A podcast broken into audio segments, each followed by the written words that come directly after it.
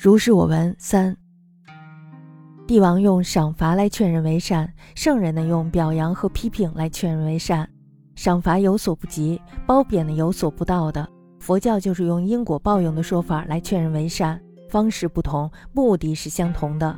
和尚们用因果祸福的说法，诱骗胁迫那些愚蠢的人，不是以人品的正邪来区分的，而是以有没有布施来区分善恶。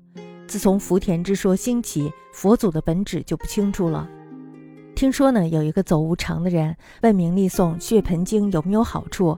明丽说，没有这样的事儿。世间男女相交，万物滋生，都是天地间的自然现象，是阴阳相合，生生不息。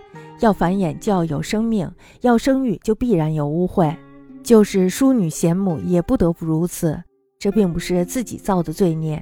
如果把这些当作罪孽，那么要饮食就不能大小便，口鼻难免要流口水，还有鼻涕，难道也应该认为是有罪的吗？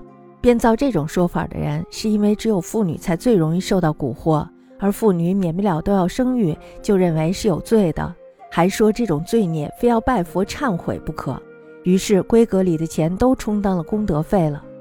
你出入阴司，应该有所见闻，血池究竟在哪里？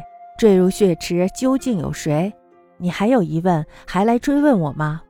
走无常的人后来把这些告诉了别人，但是没有人相信他的话。这就是所谓的极重难返呀。帝王以刑法劝人善，圣人以褒贬劝人善。刑法有所不及，褒贬有所弗恤者，则佛以因果劝人善，其事殊，其义同也。兹图执罪福之说，诱挟于民。不以人品邪正分善恶，而以布施有无分善恶。福田之说兴，瞿昙氏之本旨回也。闻有走无常者，以血盆经忏有无利益，问名利。名利曰：无事是也。夫男女勾经，万物生化，是天地自然之气，阴阳不息之机也。化生必产育，产育必污秽。虽疏远贤母，亦不得不然。非自作之罪也。如以为罪，则饮食不能不便溺，口鼻不能不剃脱，是以秽污，是以当有罪乎？为是说者，盖以罪亦惑者为妇女，而妇女所必不免者为产欲，以是为罪，非忏不可。而闺阁之财，无不充功德之费矣。而出入冥司，亦有见闻。雪池果何处？堕雪池者，果有何人？